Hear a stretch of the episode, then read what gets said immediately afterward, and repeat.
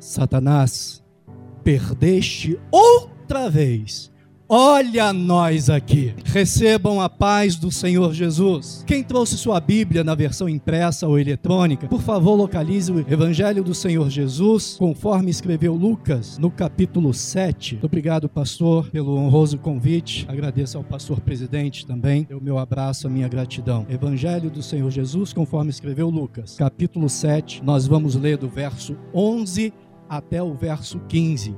Sei que a maioria dos irmãos tem a versão Almeida corrigida, eu, porém, vou ler na versão atualizada, por entender que as palavras aqui neste texto estão mais aprazíveis, mas é o mesmo texto, muda uma ou outra palavra que são sinônimas. Diz assim o texto sagrado: Pouco depois, seguiu ele viagem para uma cidade chamada Naim, e iam com ele seus discípulos.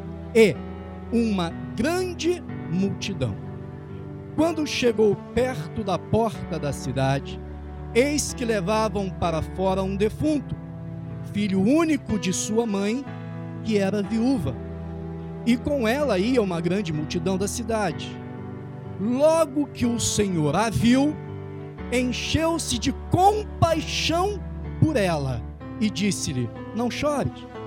Então, chegando-se, tocou no esquife e, quando pararam os que o levavam, disse: Moço, eu te digo, levanta-te. O que estivera morto sentou-se e começou a falar. Então Jesus o entregou, o devolveu, o restituiu à sua mãe. Glória ao Senhor, por bondade tomem seus lugares. Assim como eu, você acredita que esse texto que nós lemos, narrado por Lucas, é um texto verídico e que foi protagonizado pelo Senhor Jesus? Você acredita? Então você acredita também que, através desse texto, o nosso Deus, o nosso Senhor, quer, pode e vai falar conosco na noite de hoje? Se você acredita, redobre a tua atenção, predisponha o teu coração e fique à vontade com a tua adoração. O Senhor Jesus exerceu um ministério terreno com uma duração de três anos e alguns meses. A efeito de estudos, nós separamos esse período ministerial em três, três anos, três períodos ou três épocas. Esses três são denominados o primeiro ano, o ano da inauguração, o segundo ano da popularidade e o terceiro ano, o ano da oposição. E curiosamente, nessas três etapas distintas, o Senhor Jesus cumpre uma espécie do mesmo roteiro geográfico. Sempre começando por Nazaré, indo até a cidade de Cafarnaum, circulando por toda a Galiléia e culminando em Jerusalém por ocasião da celebração da Páscoa judaica. Foi assim no primeiro ano, no ano da inauguração. Jesus sai para inaugurar o seu ministério, sai de Nazaré, vai até o Jordão, recebe o batismo. Na volta, ele realiza nas cercanias de Nazaré, no local chamado Caná, um do que nós conhecemos como o primeiro milagre de Jesus, que foi a transformação da água em vinho. Jesus segue caminho e vai para a cidade de Cafarnaum. Em Cafarnaum, Jesus realiza nesse primeiro momento, nesse primeiro ano, Primeiro, ele chama oficialmente os seus primeiros discípulos, que eram pescadores locais. Eu falo de Pedro, André, Tiago e João. Jesus realiza também ali uma série de milagres na sequência, como, por exemplo, a primeira pesca maravilhosa que está registrada no capítulo 5 de Lucas, a cura da sogra de Pedro, registrada por Marcos, capítulo 11, a cura de um paralítico em Mateus capítulo 12, a cura de um leproso registrada por Mateus capítulo 8, por exemplo, dentre outros muitos milagres. Depois dali, Jesus percorre toda a Galiléia e vai para a cidade de Jerusalém por ocasião da celebração da Páscoa judaica. repete esse roteiro no segundo ano, com pequenas variações, e também no terceiro ano, o ano da oposição. E vai a Jerusalém por ocasião da Páscoa judaica. Só que nesse terceiro ano, desta feita, vai ser a última vez que Jesus vai corporalmente à celebração da Páscoa judaica em Jerusalém.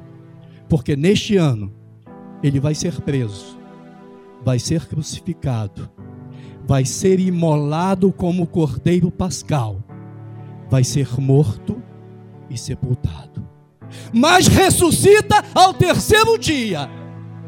Fica ressurreto por 40 dias e é visto por muitas testemunhas.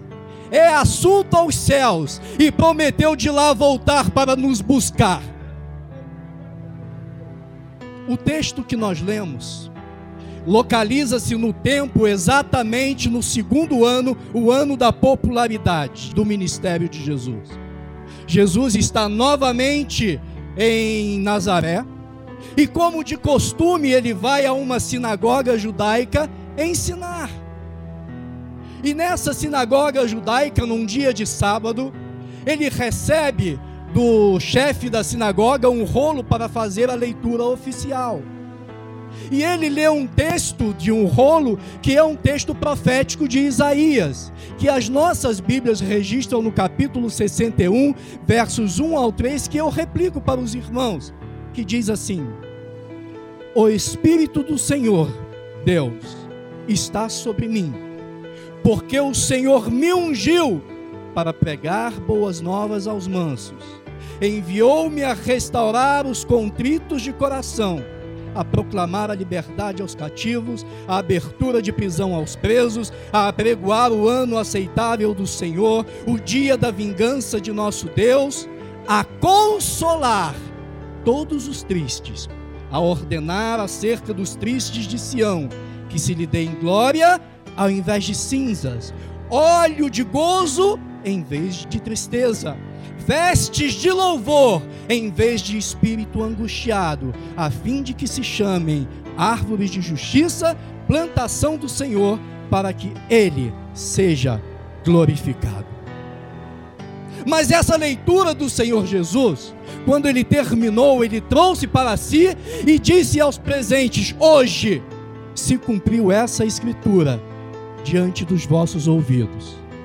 E essa fala de Jesus provocou uma ira naqueles judeus religiosos, porque os judeus religiosos entenderam que Jesus naquele momento se fazia maior do que o próprio profeta Elias, a quem eles veneravam.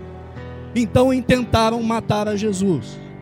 Levam Jesus a um despenhadeiro e querem lançar Jesus lá de cima para matar Jesus. E conforme registrado aqui no capítulo 4 de Lucas, Jesus, sabendo que ainda não era a sua hora, Jesus escapa dessa confusão e vai para Cafarnaum.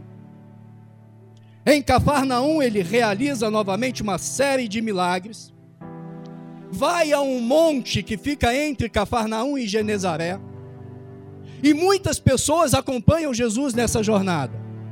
E Jesus, no momento, se isola dessas pessoas, vai ao mais alto dessa montanha, e depois de passar uma noite inteira orando, Jesus separa dentre aquelas pessoas que lhe acompanhavam, separa doze homens, a quem ele designou apóstolos. Na sequência, Jesus profere um dos mais longos e belos discursos que nós conhecemos, como o Sermão do Monte, ou sermão das boas aventuranças. Depois disso, Jesus desce a montanha, já iniciando o processo da sua viagem para Jerusalém, para a celebração da Páscoa judaica. Só que ao descer o monte, ele tem que atravessar por dentro da cidade de Cafarnaum. Atravessando por Cafarnaum, ele é interpelado por uns homens que foram enviados por um certo centurião romano, que lhe fazem um apelo para que Jesus curasse o servo desse centurião que estava à beira da morte. Atendendo ao pedido do centurião, Jesus, através do poder da sua palavra, envia a cura ao servo do centurião. e segue viagem. E aí nós chegamos ao texto que nós lemos, que começou dizendo que depois dessas coisas, no dia seguinte, que foi exatamente depois dessa narrativa que eu fiz para os irmãos. Só que, mesmo Jesus intentando ir ou iniciando sua caminhada para Jerusalém, Lucas nos diz que ele vai para a cidade de Naim. Ora, Naim não ficava exatamente no caminho para Jerusalém. Para chegar a Naim, teria, no caso, que se desviar por alguns quilômetros. Jesus não vai passar por Naim, como em alguns outros textos bíblicos diz, por exemplo, que Jesus passando por Jericó. Outra vez, em outro lugar, diz que Jesus tinha que passar por Samaria. Mas não, o texto é específico, dizendo que Jesus foi à cidade de Naim. E se ele foi à cidade de Naim, é porque ele tinha um objetivo a ser cumprido na cidade de Naim. E Jesus, na sua onisciência, sabia o que estava acontecendo na cidade de Naim. E diz o texto que iam com eles muitos de seus discípulos, diz uma versão, e uma grande multidão. O escritor, o evangelista Lucas, faz questão de separar que haviam dois grupos de pessoas com Jesus nessa, nessa empreitada, nessa caminhada. E aqui eu preciso te dar uma primeira notícia. Estar numa multidão acompanhando a Jesus não nos confere status de discípulo de Jesus estar numa procissão católica ou numa procissão evangélica como a Marcha para Jesus não nos confere status de discípulo de Jesus. Ia com ele os seus discípulos e uma grande multidão. João capítulo 12, verso 12, vai nos dar, vai nos dizer alguma coisa a respeito dessa multidão, quem era e qual o seu objetivo por que, que eles estavam acompanhando Jesus. Diz lá o verso 12 do capítulo 12 de João: diz, no dia seguinte, ouvindo uma grande multidão, essa multidão, ouvindo uma grande multidão que viera à festa, eles ouviram que Jesus ia para Jerusalém. O objetivo dessa multidão era ir à festa. E infelizmente hoje também nos nossos dias nós temos aqui no seio das igrejas, no meio evangélico, uma multidão que está seguindo ou acompanhando a Jesus, mas só por causa da festa, da teologia da prosperidade. Para ser discípulo de Jesus, existem uns pré-requisitos. E eu te passo alguns aqui. Por exemplo, aqui mesmo Lucas capítulo 14, verso 33. Palavras do Senhor Jesus ele diz: Assim, pois, qualquer dentre vós que não renunciar a tudo quanto tem, não pode ser meu discípulo.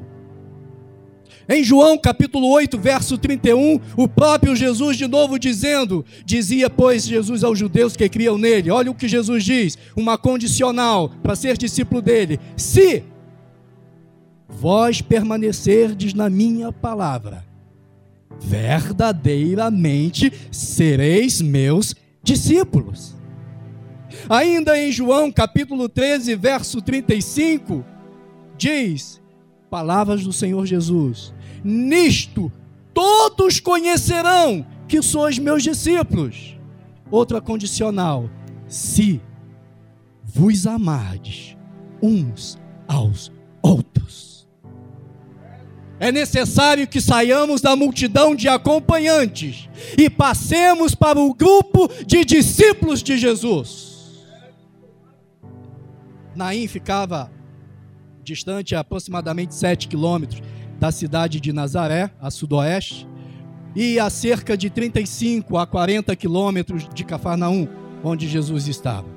E Jesus vai à cidade de Naim com um objetivo único, específico, de encontrar com uma mulher viúva e agora mãe enlutada.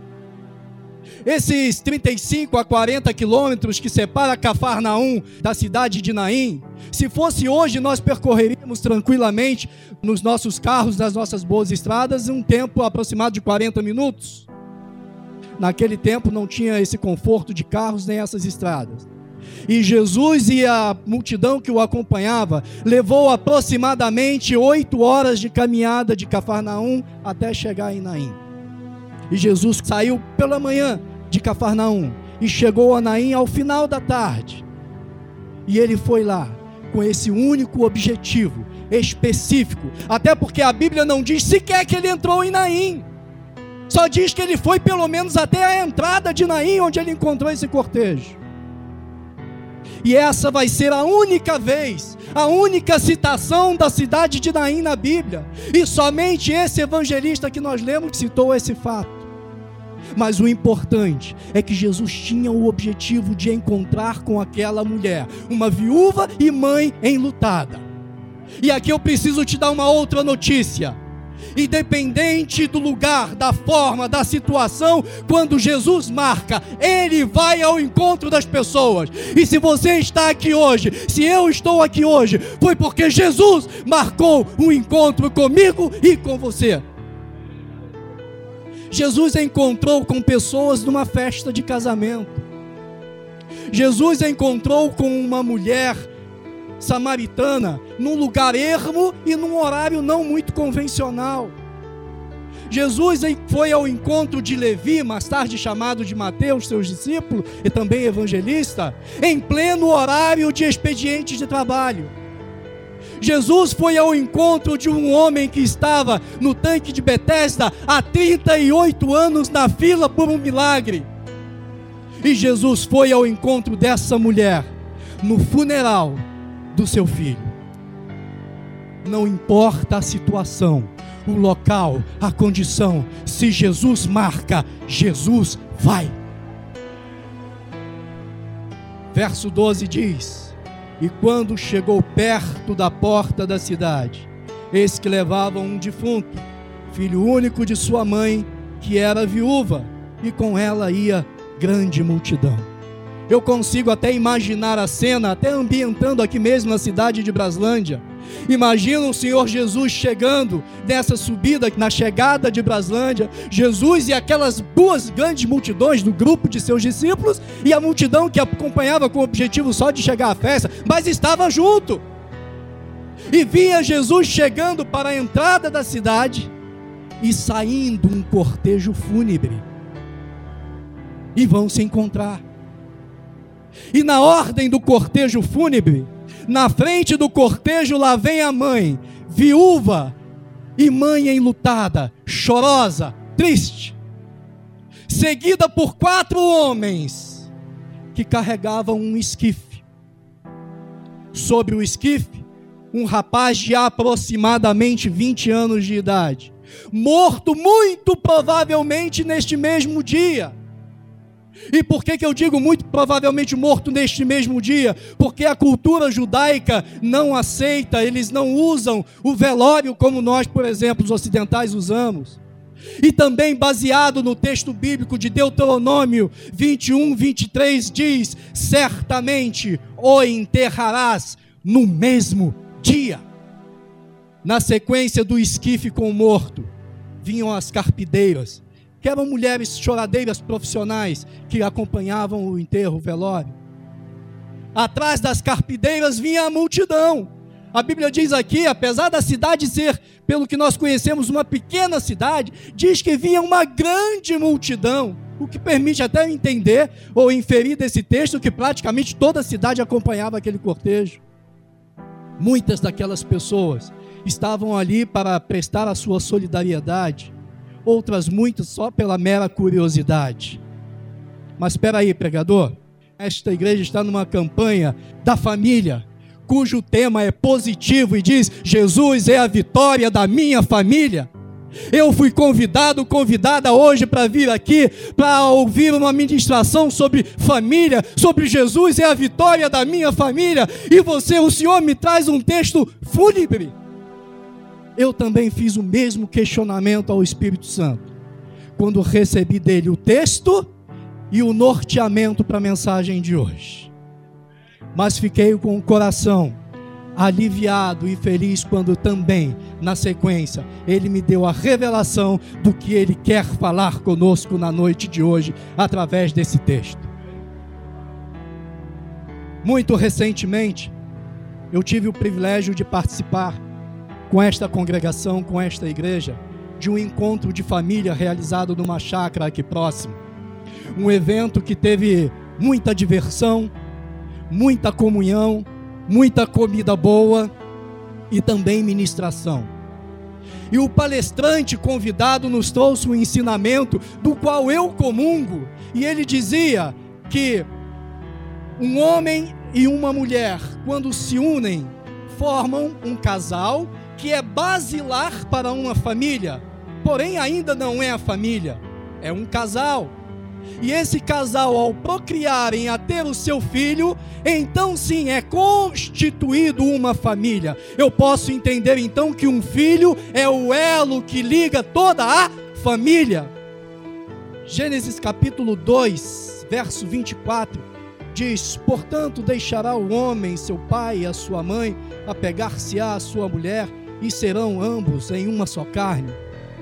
Sem prejuízo, pastor, para outros entendimentos, que eu também concordo, mas eu quero trazer na noite de hoje esse entendimento de uma só carne como sendo o filho do casal. Porque qualquer atestado médico científico se examinar uma criança que é um indivíduo, é uma carne só, vai atestar que aquela carne só, o filho tem partes do pai e partes da mãe, ou seja, ele é uma carne de um pai e partes da mãe, ou seja, ele é ambos em uma só carne. A Constituição brasileira anterior, de 1967, dizia que o conceito de família aqui no Brasil era baseado no casal, no matrimônio de homem e uma mulher, a sua prole e a sequência disso. A Constituição de 88, infelizmente, mudou esse conceito de família e abriu para outros entendimentos. Porém, o conceito universal, o conceito jurídico, o conceito científico e o conceito bíblico não afirma isso. Para todos esses conceitos que eu te disse, diz que para ser família tem que haver íntimo enlace de sangue. A ciência diz que para ser família, o filho tem que ter vínculo de sangue. E aqui eu te dou uma outra notícia família não é só um projeto de Deus. Família é algo muito mais importante para Deus. Família é algo tão divino, tão importante, que o próprio Deus tem uma família. Peraí, pregador, o que, é que o senhor está dizendo?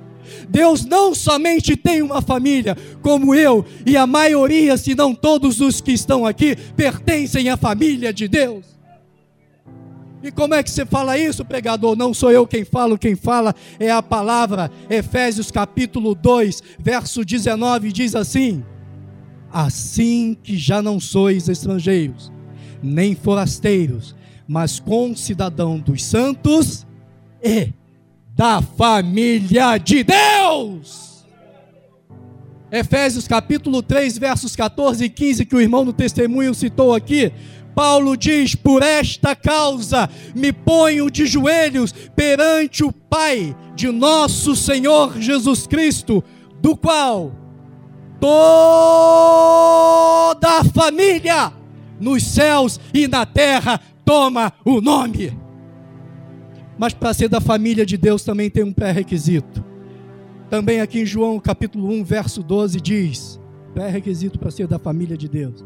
Mas a todos quanto receberam, deu-lhes o poder de serem feitos filhos de Deus aos que creem no seu nome. Mas espera aí, pregador. O senhor acabou de dizer antes que para ser família tem que haver vínculo de sangue.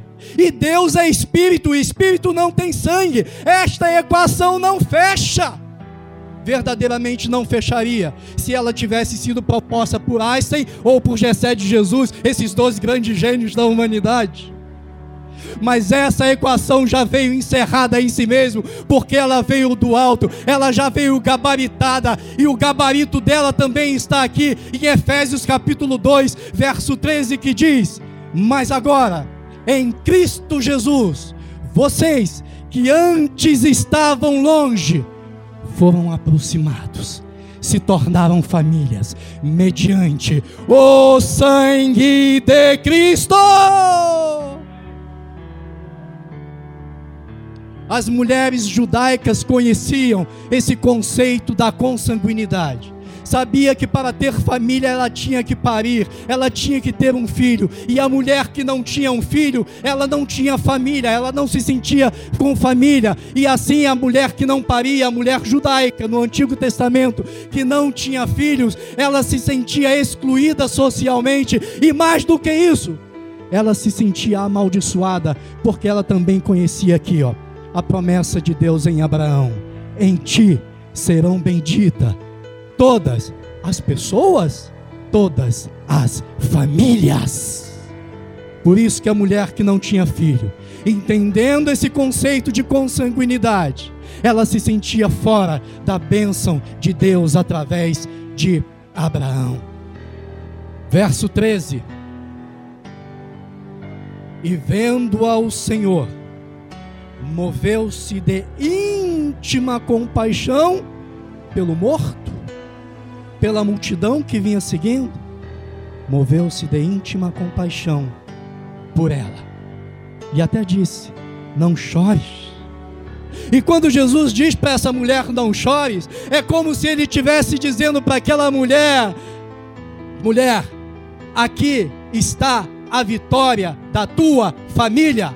Eu sou a ressurreição e a vida. Jesus não se compadeceu do morto.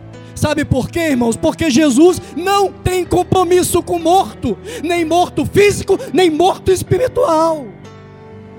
Mateus capítulo 8, verso 22, Jesus diz: Deixa aos mortos sepultar os, teus, os seus mortos, mas tu vem e segue-me. Jesus não tem compromisso com o morto. Por isso eu digo a vocês que não adianta acender vela para iluminar o defunto, não adianta missa de sétimo dia, não adianta missa de mês ou missa de ano. Jesus não tem compromisso com o morto.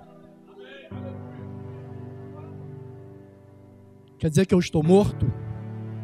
Romanos 3, 23 diz que todos pecaram não escapou ninguém. Encerrou todos. Todos pecaram. E na sequência, no capítulo 6, verso 23 também, dá a sentença. E o salário, a consequência, a paga pelo pecado é a morte. Mas olha só a misericórdia de Deus para conosco, principalmente na noite de hoje. Deuteronômio capítulo 30, verso 15 diz: Deus, Deus dessa vez dizendo: os céus e a terra, tomo hoje por testemunha contra vós, de que tenho proposto, colocado diante de vocês, a vida e a morte, a bênção e a maldição. Escolhe, pois, a vida para que vivas. E o que é a vida? O próprio Jesus responde: Eu sou o caminho, a verdade e a vida. Escolhe, pois, Jesus e vivas. Verso 13 ele diz: Não chore, porque eu sou a ressurreição e a vida, eu sou a vitória da tua família. E Jesus passando pelaquela mulher, Jesus vai e toca no esquife. Não tocou no morto, tocou no esquife. E quando Jesus toca no esquife, os carregadores do esquife param, levam um susto e olham: o que será que ele vai fazer agora? Será que ele vai tocar no morto? Eu não sei, evangelista, se normalmente se carrega o esquife aqui no ombro. E assim, quando a gente para com o peso nas costas, a primeira reação da gente é abaixar o peso. E eu quero crer que naquele momento, quando Jesus tocou no esquife, os carregadores deram aquela baixada no esquife com o morto porque diante de Jesus todos se abaixam. Diante de Jesus não há grande. Diante de Jesus todos se curvam. Todo joelho vai se dobrar, toda língua vai confessar que Ele é o Senhor. E Jesus, quando toca para tudo, e Jesus está tocando, eu estou autorizado pelo Espírito Santo a ministrar hoje e a te dizer que na noite de hoje, Jesus está tocando no problema, causa, motivo, razão ou consequência daquilo que está querendo levar ou levando as nossas famílias para o sepultamento. Jesus está ordenando que esse cortejo pare. Esquife dos vícios, seja vício em bebida, vício em droga, vício em jogos, vícios em pornografia. Jesus toca hoje, faz você parar um esquife que está levando muitas famílias nossas para o sepultamento. É o esquife das doenças. Seja doença física, doença psíquica, doença espiritual ou doença emocional. E Jesus está tocando hoje no esquife dessas doenças e mandando parar. A tecnologia é a nossa aliada na modernidade, mas o mau uso da tecnologia tem se transformado em carregadores de esquife, que estão levando muitas famílias nossas ao, também ao sepultamento sepultamento físico e sepultamento espiritual. O mau uso da tecnologia tem matado, tem assassinado, tem corrompido as nossas famílias. O mau uso da tecnologia tem promovido uma espécie de antissociabilização tem cessado o diálogo entre as pessoas, que é um veneno para a família tem permitido o acesso muito fácil aos jovens a se trancarem, a entrarem em mundos que não é lícito. O mau uso da tecnologia está assassinando nossas famílias e levando nossas famílias ao sepultamento. Mas hoje, hoje eu estou autorizado pelo Espírito Santo e pelo poder do nome de Jesus a dizer que esse esquife do mau uso da tecnologia, esse cortejo está parado nem um passo a mais. Doutrinação ideológica hoje nas nossas escolas, ideologia de gênero e outras porcarias mais estão assassinando nossas famílias, estão levando nossas famílias para o sepultamento. Esse cortejo está sepultando as nossas famílias, mas hoje Jesus está tocando e ordenando para parar. Cortejo aqui narrado por Lucas está parado. E os cortejos que eu citei para os irmãos e outros estão agora espiritualmente ordenados pelo Senhor e estão parados na minha e na tua vida. Os cortejos estão parados. Nem um passo a mais para frente, nem um passo atrás. Mas parado não significa resolvido. Estão parados. Mas Jesus vai olha para o morto, para o rapaz. Em alguma tradução diz que ele ordena. Nas traduções que nós lemos, diz que ele falou: Moço, a ti te digo, levanta-te. Uma versão diz que imediatamente o rapaz sentou e começou a falar. Ei, deixa eu te dizer uma coisa: zumbi não fala, zumbi não fala. Se aquele rapaz falou, é porque a voz voltou para ele, e se a voz voltou, era sinal de vida, e se entrou vida nele, significa que ele estava sendo restituído. E Jesus o entregou à sua mãe. E o que eu tenho para te dizer hoje, é que hoje, não só os cortejos estão parados, mas sob o poder do nome de Jesus, Ele está te devolvendo, mulher, o teu marido, Ele está te devolvendo, homem, a tua esposa, Ele está te devolvendo, filho, o teu pai, Pai, Ele está te devolvendo o teu filho. Irmãos, Jesus hoje está te devolvendo a tua família. Todas as ações que nós lemos nesse texto de Lucas foram feitas unilateralmente por Jesus. Aquela mulher não convidou Jesus para o sepultamento. Aquela mulher não anunciou a Jesus que estava com problemas. Aquela mulher não mandou carta nem nada parecido, suplicando a ajuda de Jesus. Jesus tinha um compromisso de ir para Jerusalém, mas Jesus resolve ir a cidade de Naim, porque na sua onisciência, Jesus sabia, pela manhã, enquanto ele curava o servo do centurião, Jesus sabia que na cidade de Naim estava morrendo uma pessoa, um jovem de aproximadamente 20 anos. Agora, olha só o que Jesus viu. Jesus não viu como nós vemos o sepultamento de um rapaz de 20 anos. Jesus não viu ali só uma viúva sepultando o filho pelo conceito que nós lemos e pelo que nós entendemos, Jesus se moveu de íntima compaixão daquela mulher, porque o que aquela mulher estava sepultando era a sua própria família, era a totalidade da sua família. E o compromisso de Deus e o compromisso de Jesus é abençoar, é que todas as famílias sejam benditas. Tudo que Jesus fez foi de forma unilateral. E Jesus está hoje tocando nos esquifes que estão sepultando as nossas famílias. Porque Ele quer, não foi porque você pediu, não. Foi porque Ele quer te abençoar. Agora, aquela mulher, ela tinha duas opções, ela tinha escolhas. Ela podia ouvir Jesus falar e dar seguimento ao cortejo fúnebre, ou ela podia aceitar a palavra de Jesus, receber a sua família de volta e ser bendita e ser abençoada. E hoje, nós aqui também temos a opção. Ou nós seguimos com o cortejo das nossas famílias e levamos as nossas famílias ao sepultamento espiritual, moral ou até mesmo físico, ou aceitamos a palavra de Jesus hoje que está nos restituindo a nossa família e nos abençoando. Recebam-na essa palavra em nome de Jesus.